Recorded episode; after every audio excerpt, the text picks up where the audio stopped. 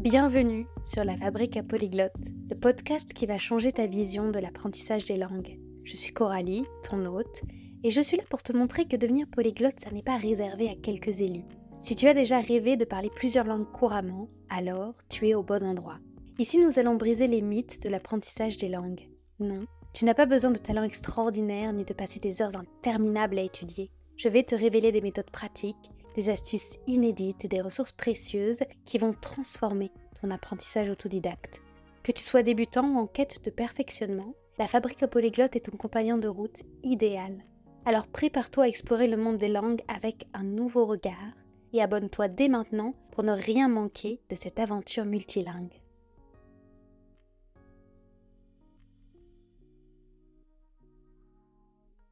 Tout le monde peut devenir polyglotte. Je l'ai dit, je le redirai, et vous l'entendrez sans doute dans la bouche de tous les coachs de langue. Et ça, c'est une vérité sur le plan biologique. Ton cerveau, s'il a été capable d'apprendre ta langue maternelle sans encombre, la recherche, en tout cas celle qui court jusqu'à aujourd'hui, jusqu'à ce mois de janvier 2024, ne démontre pas qu'il soit impossible à qui que ce soit d'apprendre une autre langue. Pour autant, on peut malgré tout être bloqué à cause de notre psyché, de notre euh, point de vue, d'idées bloquantes l'ennemi numéro un de ta progression en langue, ce sera jamais le manque de temps. Jacqueline, ta prof de sixième, qui t'a affiché devant toute la classe avec son petit rire à moitié pervers, ce sera pas tes parents qui parlent anglais comme des vaches espagnoles, ce sera pas ton mec parce qu'il refuse de regarder les séries Netflix en VO. L'ennemi numéro un de ta progression, c'est les fausses idées que tu as. Et c'est parfois des profils, des types de comportements qui sont associés à ces fausses idées. Cet épisode que je fais aujourd'hui, où je vais te dévoiler ces profils types que je reçois en séance individuelle, il m'a été inspiré de mes récentes sessions d'accompagnement individuel. Et donc, je vais reprendre le fruit de mon expérience personnelle en, tant que mentor de langue. Et je veux exposer les dénominateurs communs, les grands archétypes que je peux retrouver, et notamment cinq profils, je te disais, qui sont des personnes qui ont justement une façon d'être, une façon de voir les choses qui les empêche d'aller au bout de leur apprentissage. Disons que si on ne change pas son attitude quand on est dans, l'un de ces cinq profils, ça va être beaucoup, beaucoup plus compliqué d'atteindre tes objectifs. C'est ça que je veux dire. En quoi c'est important pour toi de les connaître? Bah, Peut-être que tu fais partie de ces profils-là, d'un de ces cinq profils, sachant que c'est pas, c'est des grandes cases dans lesquelles on peut tous tomber un jour pas forcément euh, des personnalités qu'on adopte ad vitam aeternam. J'ai pu en être de certains, je pense notamment euh, au premier et au troisième. Et c'est souvent des postures qu'on adopte parce qu'on a été façonné de cette manière avec le système scolaire et parce que notre vie professionnelle nous invite à être comme ceci. Encore une fois, je suis pas euh, psychologue et c'est pas euh, une vérité universelle, mais ça correspond aux personnes qui viennent me voir. Et le profil que je rencontre le plus souvent, ce sont les hyper pressés, les lièvres, si on fait référence à la fable de La Fontaine, le lièvre et la tortue. Et la tortue arrive à la première, eh bien, lui cria-t-elle, avais-je pas raison? De quoi vous sert votre vitesse? À quoi te sert ta vitesse? Quand tu apprends une langue, le profil des hyperpressés vont avoir souvent des difficultés de compréhension orale et des difficultés de prononciation. Euh, mais plus encore spécifiquement de compréhension orale. Ils sont très orientés techniques. C'est facile pour eux le vocabulaire, la grammaire, l'idée tout le temps d'avoir des hacks, des raccourcis, la volonté d'avoir des, euh, des résultats rapides, très concrets. C'est beaucoup d'hommes que j'ai dans ce cas-là, qui ont une belle capacité à passer à l'action, donc ça c'est chouette mais qui sont pas du tout habitués à prendre le temps de développer la compétence d'écoute parce que c'est justement une forme d'action particulière. C'est juste d'être présent, d'écouter activement et c'est un type d'action qui les met mal à l'aise, souvent. Donc, moi je les oriente en, session de coaching en disant bah écoute, euh, combien de temps tu passes à écouter? Comment tu écoutes surtout, quelle est ta qualité de présence quand tu écoutes. Là, ça, ça les déçoit presque parce qu'ils voudraient comme une pilule magique, tu vois, comme un sportif qui se dit je vais pas passer euh, deux ans à faire des développés couchés pour développer mes muscles, allez, je vais prendre un peu de stéroïdes parce que je veux mes résultats, je les veux et j'ai pas envie d'attendre. Oui, parce qu'ils voient comme le fait d'écouter comme une forme d'attente, pas agréable et pas facile, comme s'il y avait presque une culpabilité à faire quelque chose qui ressemble pour eux à ne rien faire. Et on peut tous à un moment donné de notre vie être ce lièvre qui veut aller vite sans conscience. Et c'est quoi du coup l'antidote? Quand on remarque ça, quand on remarque que quand on lit un texte dans cette langue étrangère, on comprend rien, ou qu'on a déjà en fait euh, traduit ce mot des dizaines de fois mais qu'on ne le retient pas, ou alors qu'on écoute une piste audio et que on est à moitié présent, on ne sait plus trop ce qu'on a écouté le matin même. Si tu es dans cette situation-là, la première question que je t'invite à te poser, c'est est-ce que je n'ai pas compris ce contenu audio parce qu'il est trop difficile,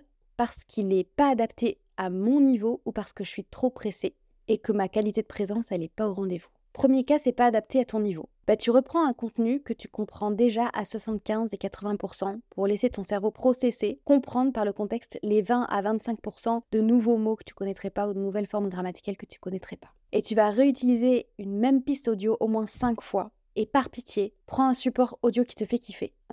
On n'est pas venu ici pour s'offrir, ok? Non mais le nombre de personnes que je surprends à écouter des contenus audio qui les font royalement chier euh, avec des actus euh, qui les intéressent pas, euh, c'est normal que tu n'aies pas envie d'écouter ça.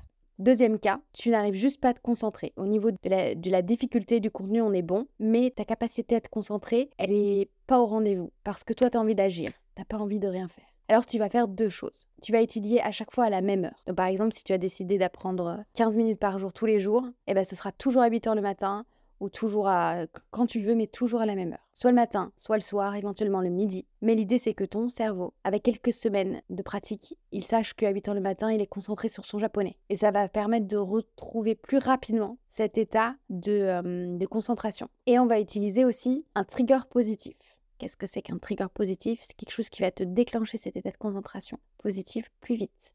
Euh, tu sais, quand tu vois tous ces, euh, blogueurs qui euh, font du journaling, écrivent dans leur journal en mettant des petites bougies, ben, c'est pas que de la déco, la petite bougie par exemple. Ça peut être un point d'ancrage qui va t'aider à retrouver cet état émotionnel ou cet état de concentration, parce que nous là, on cherche l'état de concentration rapidement, beaucoup plus rapidement. Donc les rituels, ça va te permettre de te mettre dans des bonnes dispositions rapidement pour étudier. Une troisième chose que je vais te demander de faire, c'est de faire des divisions par deux. En fonction de comment tu travailles, tu vas diviser ta dose de boulot à faire par séance par deux, ou bien le temps de ta séance par deux. Premier cas, tu t'es fixé comme objectif d'écouter 30 minutes de podcast en japonais par jour, et tu n'en retires rien.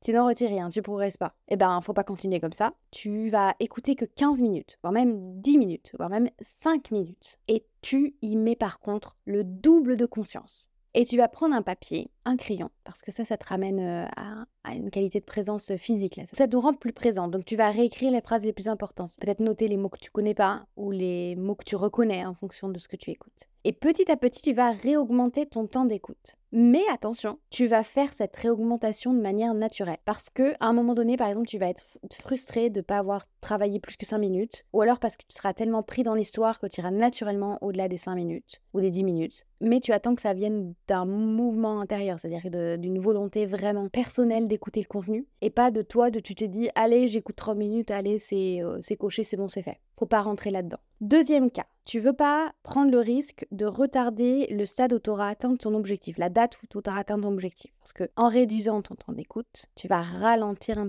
tout petit peu ta progression, au moins au début. Après, l'idée c'est que ça te fasse devenir beaucoup plus efficace. Mais imaginons que ça te stresse de juste avoir 5 minutes à travailler parce que tu dis mince, mince, je peux pas me permettre, je dois atteindre mon objectif à tel moment, euh, j'ai une deadline importante. À ce moment-là, ta division, ça va être ta division de temps d'apprentissage pas la division de ton objectif. Je m'explique. Au lieu de faire tes 30 minutes d'un coup sur ta pause déjeuner, surtout si tu le fais au pire moment là, au moment où tu digères après ton repas et que ton cerveau il est en PLS à ce moment-là, tu vas découper ces 30 minutes en deux fois 15 minutes ou alors si c'est trop en trois fois 10 minutes. Mettons 10 minutes pendant ta routine de réveil ou pendant ton trajet du matin, 10 minutes avant de manger, avant hein, vraiment pendant que ton plat se réchauffe et 10 minutes le soir tranquille ou si le soir ton cerveau est en HS, 15 minutes à midi avant de manger et 15 minutes le matin. Peu importe, tu vas te découper en sessions plus courtes. Et donc, ça va pas te donner l'impression que tu perds ton temps parce qu'en général, quand tu es un hyper pressé, tu as l'impression que tu perds ton temps si tu fais quelque chose de lent et de long.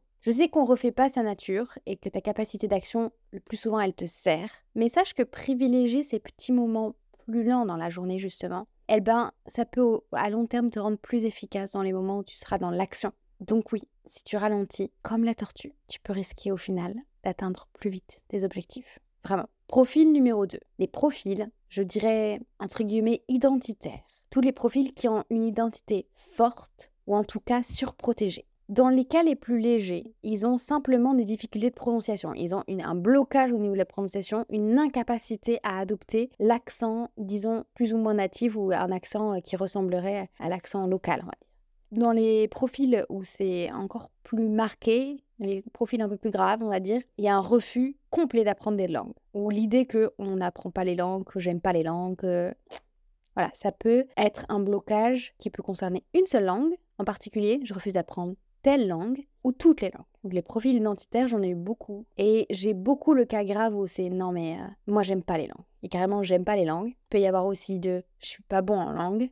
Ou les langues c'est vraiment pas mon truc. Moi et les langues ça fait quatre. Et le cas plus léger, c'est euh, une prononciation éclatée. Vraiment. Comment est-ce qu'on reconnaît qu'on est dans cette catégorie, les personnes qui sont dans cette catégorie? Bah, Par exemple, ça peut être quelqu'un qui a un accent régional hyper présent. Je parle notamment des générations jeunes, hein, la mienne. Ça peut être quelqu'un qui se définit par la région d'où il vient ou par l'origine de ses parents. Donc on lui demande bah, T'es qui toi? Euh, Présente-toi, qui doit te faire des présentations dans des contextes pro ou pas d'ailleurs, au lieu de dire euh, Je sais pas, moi j'en sais rien, euh, je suis mariée, père de deux enfants, c'est quelqu'un qui va dire Je suis catalan, ou je suis telle ville, je suis tel endroit. Dans un autre style, c'est des personnes, je disais, qui ont une identité surprotégée. Donc, c'est des personnes qui ont un besoin de contrôler la manière dont ils sont perçus, extrêmement fort, qui sont hyper mal à l'aise avec, euh, par exemple, des exercices de théâtre, qui te disent non, mais moi je sais pas imiter les accents, qui ont une paire bleue du ridicule, comme si on pouvait vraiment en mourir. Et c'est le genre de personnes, tu sais, dans les réunions RH où on doit faire des exercices un peu brise-glace euh, idiots. Et eh ben, eux là, on galère de ouf à leur faire faire ces exercices. Ils veulent pas participer parce que ils ont hyper peur du ridicule ou de pas contrôler l'image qu'ils projettent. Alors, protéger son identité géographique notamment, c'est bien. Avoir un certain sens de soi, c'est très bien aussi. Le profil numéro 2, il est tout autant capable que n'importe qui d'apprendre les langues. Mais le blocage, il est clairement mental parce que ça confronte mon identité avec l'identité de la langue. Il y a l'idée que pour eux, dans leur cerveau, c'est comme si ça fonctionnait comme des, des vases, comment on appelle ça les vases qui transvasent? Des systèmes de vases communicants, je crois qu'on dit comme ça. Oui, c'est ça. Comme si, ah, si j'adopte un petit peu trop cette langue, je trahis la mienne. Tout est vécu comme un danger pour son identité et, ou comme voir une trahison. Parce qu'il y a presque l'idée qu'ils associent qui ils sont à la manière dont ils parlent. Si un jour, et j'espère que je, ça n'arrivera jamais, j'ai un accident de moto, maintenant, qui me défonçait la mâchoire et que ça atteignait mes cordes vocales, par exemple. On est d'accord que je serais la même personne si j'avais, je sais pas, un nouveau traitement qui apparaissait euh, suite à cet accident et puis un changement de timbre de voix, je serais moi. Pourtant, il y a des personnes, et je, comprends qu'on puisse faire ce, cette confusion, qui pensent que comment ils parlent, c'est qui ils sont. Comment on parle, c'est qui on est. Et que si on adopte fort un autre accent, on perd ou notre langue maternelle ou quelque chose de notre identité. Pourtant, non. Les langues, devenir polyglotte, c'est que du gain. Il n'y a jamais de perte. Tu vas pas perdre qui tu es. Tu vas peut-être perdre des mots de vocabulaire qui te reviendront un peu plus difficilement si tu passes beaucoup de temps dans une autre langue, mais tu vas pas perdre qui tu es. Tu peux vouloir assumer ton accent français en anglais, par exemple, revendiquer un patriotisme, ça peut être un choix politique. Hein. Tu peux, euh, si tu es italien, je, pense à Lucas Adorni qui nous disait qu'il avait gardé un peu d'accent italien parce qu'il y avait un, regard positif sur la culture italienne en France, donc ça lui a attiré une sympathie naturelle, donc il n'avait pas envie de dépasser ça. Tu peux décider politiquement de ne pas apprendre l'anglais et de voyager en apprenant l'espéranto. Donc les positionnements identitaires politiques, moi je, dirais à partir du moment où tu les subis pas, que c'est ton choix vraiment profond et que c'est conscient et que tu te sens pas prêt au, piège de ça, c'est parfait. Mais si tu es dans le cas où tu sens que ton système de protection de ton identité, il te bloque au niveau de tes langues, parce que même, mettons que c'est un, truc hérité, je sais pas, moi, t'es nul en anglais, et puis tu, te rends compte qu'en fait, t'as été élevé dans un environnement anti-américain et que t'as peur de trahir euh, les membres de ta famille qui ont ces croyances-là en ayant un très bon anglais.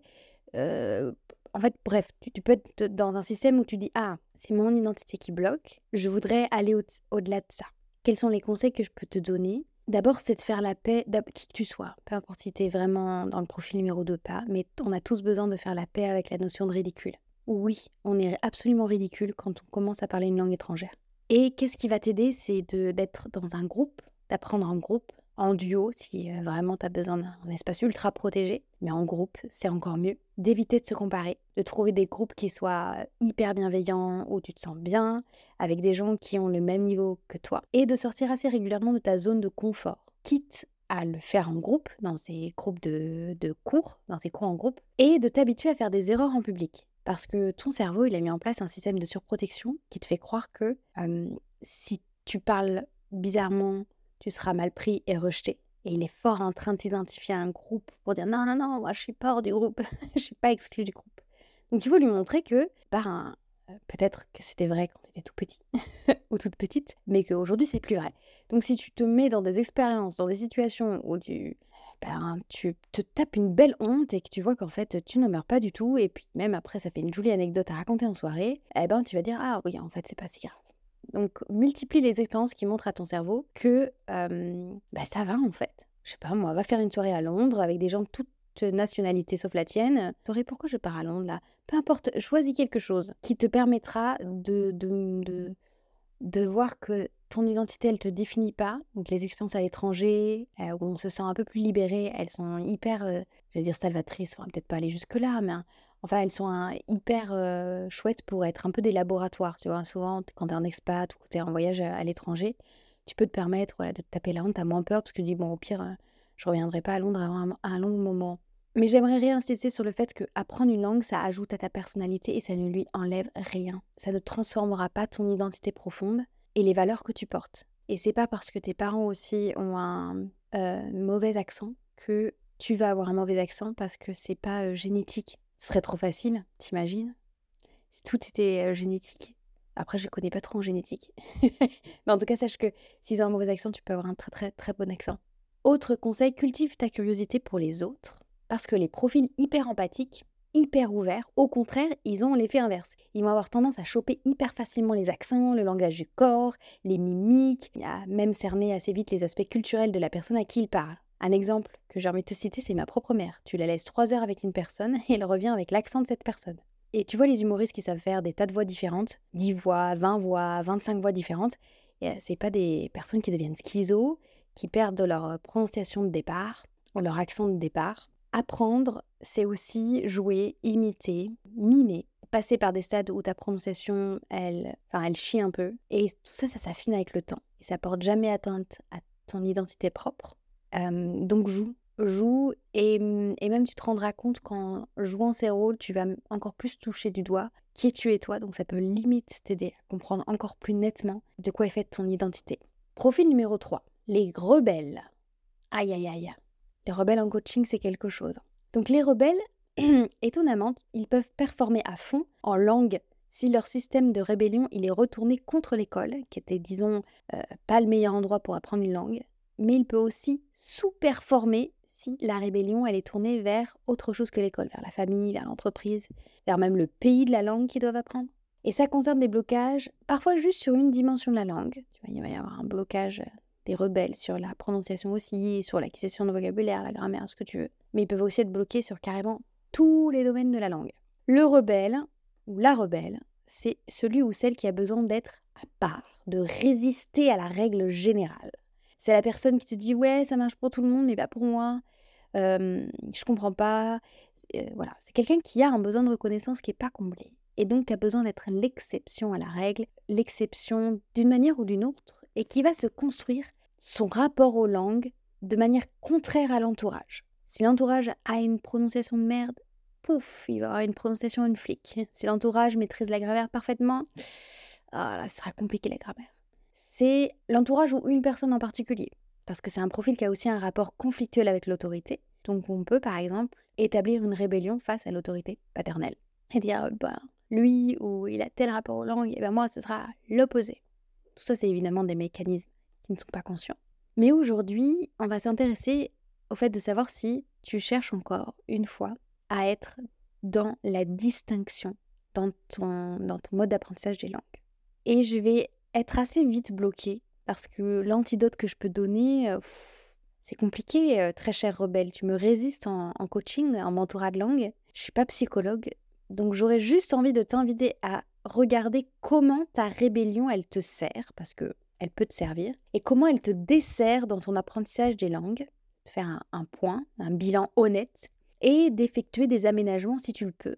Et sache que bah, tu peux aimer ta rébellion, parce qu'il y a des, des profils rebelles, je te dis, euh, qui euh, surperforment parce que ils ont, ils ont eu voulu prouver, en fait, ou ils ont voulu être une exception à un système qui marchait pas, et donc, ils ont pu trouver euh, des moyens très créatifs d'atteindre leur but. Mais ça peut aussi compliquer ton apprentissage d'une nouvelle langue. Donc, vois si tu es dans le cas où ça te complique ton apprentissage d'une nouvelle langue parce que tu n'as pas envie d'être comme la règle ou la majorité des gens qui au final, peuvent apprendre. Quatrième profil, les besogneux et les besogneuses. Souvent, j'ai des femmes dans cette catégorie. C'est ceux à qui on a malheureusement dit faut cravacher.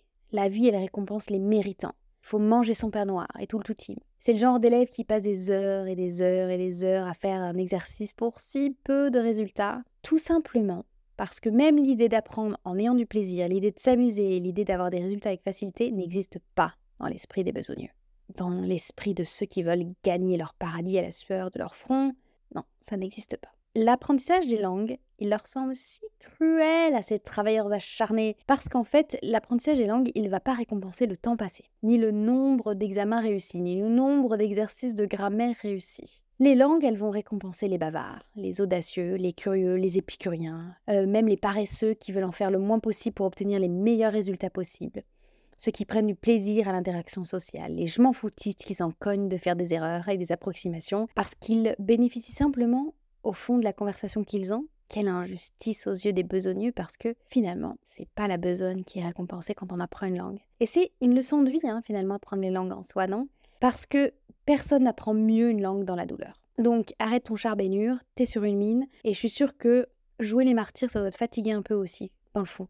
Ou pas complètement, parce qu'effectivement, on peut avoir un bénéfice à se maintenir occupé. Et lâcher notre besogne dépend de notre capacité à identifier ce bénéfice secret qu'on peut avoir à se maintenir occupé, se maintenir dans ce rôle de, travailleur acharné et méritant. Donc j'ai coaché quelqu'un qui faisait trois heures de grammaire par jour dans une école et qui progressait pas. Et pendant cet entretien, j'ai compris qu'en fait, ça lui offrait une excuse pour être hors de chez euh, elle à cette personne, alors que c'est une personne qui travaillait en télétravail. Parce que moi, je lui, ai dit, écoute, bah, c'est pas utile cette école, tu peux déjà rompre cet abonnement parce que c'est que de la grammaire et à, ce stade de ton apprentissage, tu n'en as pas besoin. Donc retire ces 3 heures de ta journée et les, heures les 45 minutes d'aller et 45 minutes retour. Au contraire, je te propose de glisser 1h30 d'interaction dans ta journée, découpée en 4 sessions courtes que tu verras à peine ton emploi du temps. Quand j'ai dit ça à cette personne, Là, je vois dans les yeux, merci la visio, que euh, ça lui plaît pas du tout. En fait, cette perspective de pas aller dehors, de pas, je vois que c'est pas, il y a pas de réjouissance, il y a pas de sourire, il y a pas de soulagement. Donc, je vais pas aller plus loin dans le détail de cette histoire parce qu'elle est, elle est personnelle, mais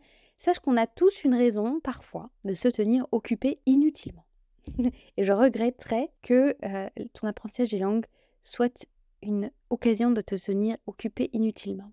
Donc là, c'était pas inutilement, c'était l'occasion de sortir de chez soi, d'avoir des types d'interactions sociales peut-être différents du travail. Voilà. À toi d'identifier ce qui te concerne. Être besogneux, alors c'est pas forcément avoir envie de se tenir tout le temps occupé. C'est quelque chose qui peut aussi venir d'une de, forme de modelage du système scolaire. Mais ça arrive aussi quand on a un but mal défini ou quand on apprend une langue pour des raisons qui sont externes à nous et pas intrinsèques. Donc on doit faire plaisir à quelqu'un.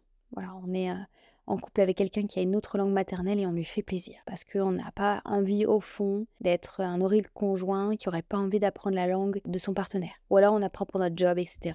On veut donner l'image de quelqu'un qui se tue à la tâche, qui se donne à fond, mais à l'intérieur de nous, en, réalité, on se fiche du résultat. Presque même, on n'a pas envie de l'avoir. Et c'est aussi le profil de tous ceux qui ont besoin d'une validation extérieure c'est l'inverse des rebelles qui veulent choquer, qui veulent être euh, différents, pas réussir comme tout le monde. Là, c'est quelqu'un qui a besoin de réussir comme tout le monde. Et qu'on lui dise bravo, oui, c'est bien, t'es une bonne personne. Et l'un comme l'autre, le rebelle comme le besogneux, peut avoir une façon de se positionner qui le bloque linguistiquement parlant. Comment j'aide mes besogneux en séance?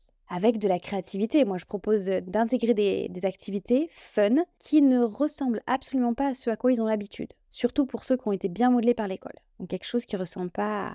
Mais ça peut être déstabilisant d'ailleurs. Dans notre Polycloud Booster, qui est notre kit, notre boîte à outils pour démarrer un apprentissage ou redémarrer ou renouer avec les langues, en tout cas pour apprendre à la maison de manière autodidacte, on a intégré un tableau avec 101 activités à faire à la maison, toutes plus diverses et variées les unes que les autres. Et c'est justement pour changer de paradigme avec ce qu'on a appris à l'école et pour amener un peu de nouvelles manières de jouer avec la langue. Et même si tu es quelqu'un qui a un niveau euh, B2, qui doit atteindre le niveau C1 et donc travailler de la grammaire, eh bien en séance, on trouve un moyen créatif de, casser les codes de l'école, tu vois, de faire quelque part ce à quoi tu associes naturellement l'apprentissage, c'est-à-dire souvent être assis à un bureau avec un livre de grammaire ouvert. Donc l'antidote là, c'est secouer les codes, bouger les codes, faire bouger un peu les lignes.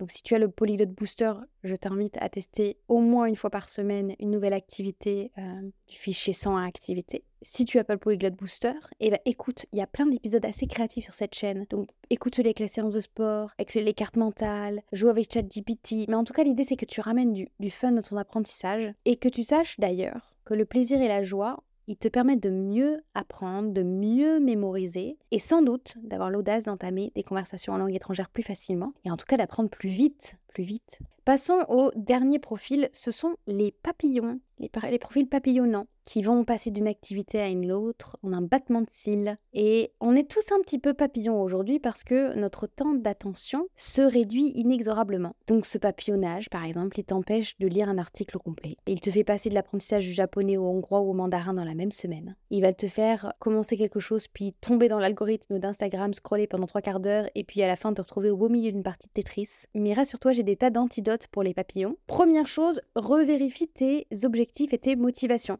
Si tu t'es mis à apprendre le japonais pour esquiver ton mémoire de master ou alors pour esquiver ta préparation à ta prochaine compétition de roller, en fait, parce que voilà, c'est du divertissement pour t'éviter de te concentrer sur des tâches un peu embêtantes. Si tu es en train de procrastiner activement en faisant de l'apprentissage des langues, je vais t'encourager à revenir à ton premier but, que ce soit le japonais, le roller, euh, les obligations pour tes études ou ta vie pro. En tout cas, être très conscient de ton objectif et tes motivations. Ensuite, tu peux retourner au conseil que j'ai donné au premier profil, au profil des lièvres pour qu'ils soient un peu plus présents. Et surtout, surtout, fais-toi des plans d'apprentissage des langues sur des durées courtes. Un plan sur 21 jours par exemple. Dans le pire des cas là, tu te dis j'ai juste 21 jours à tenir. Avec 3 semaines détaillées. Et encore, un très bon plan, c'est de trouver un ami qui n'est pas un papillon. Tu vois, par exemple, un profil besogneux là, t'en as besoin là, qui va te rendre service parce que vous allez vous voir une fois par semaine. Vous serez des language buddies, des meilleurs potes de langue, et euh, vous allez devenir l'un pour l'autre des garants, des protecteurs de l'objectif de l'autre. Toi, tu vas être garant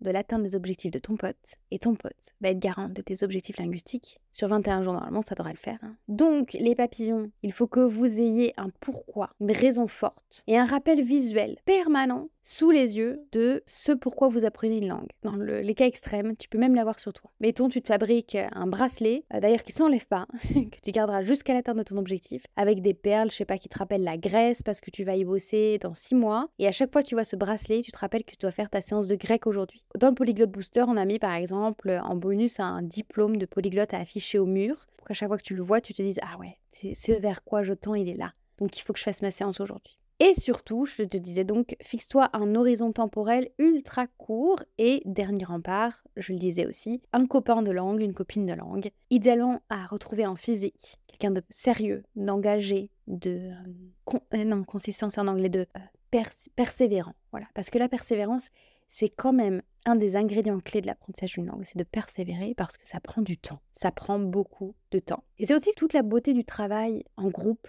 de voir d'autres personnes, comment elles apprennent, quand elles ont d'autres systèmes de croyances. Si par exemple, tu as toujours eu dans l'idée qu'en France, on a tous des mauvais accents, et puis tu te retrouves dans un groupe où il y a des bons accents, tu dis, ah bah en fait, euh, c'est possible aussi pour moi.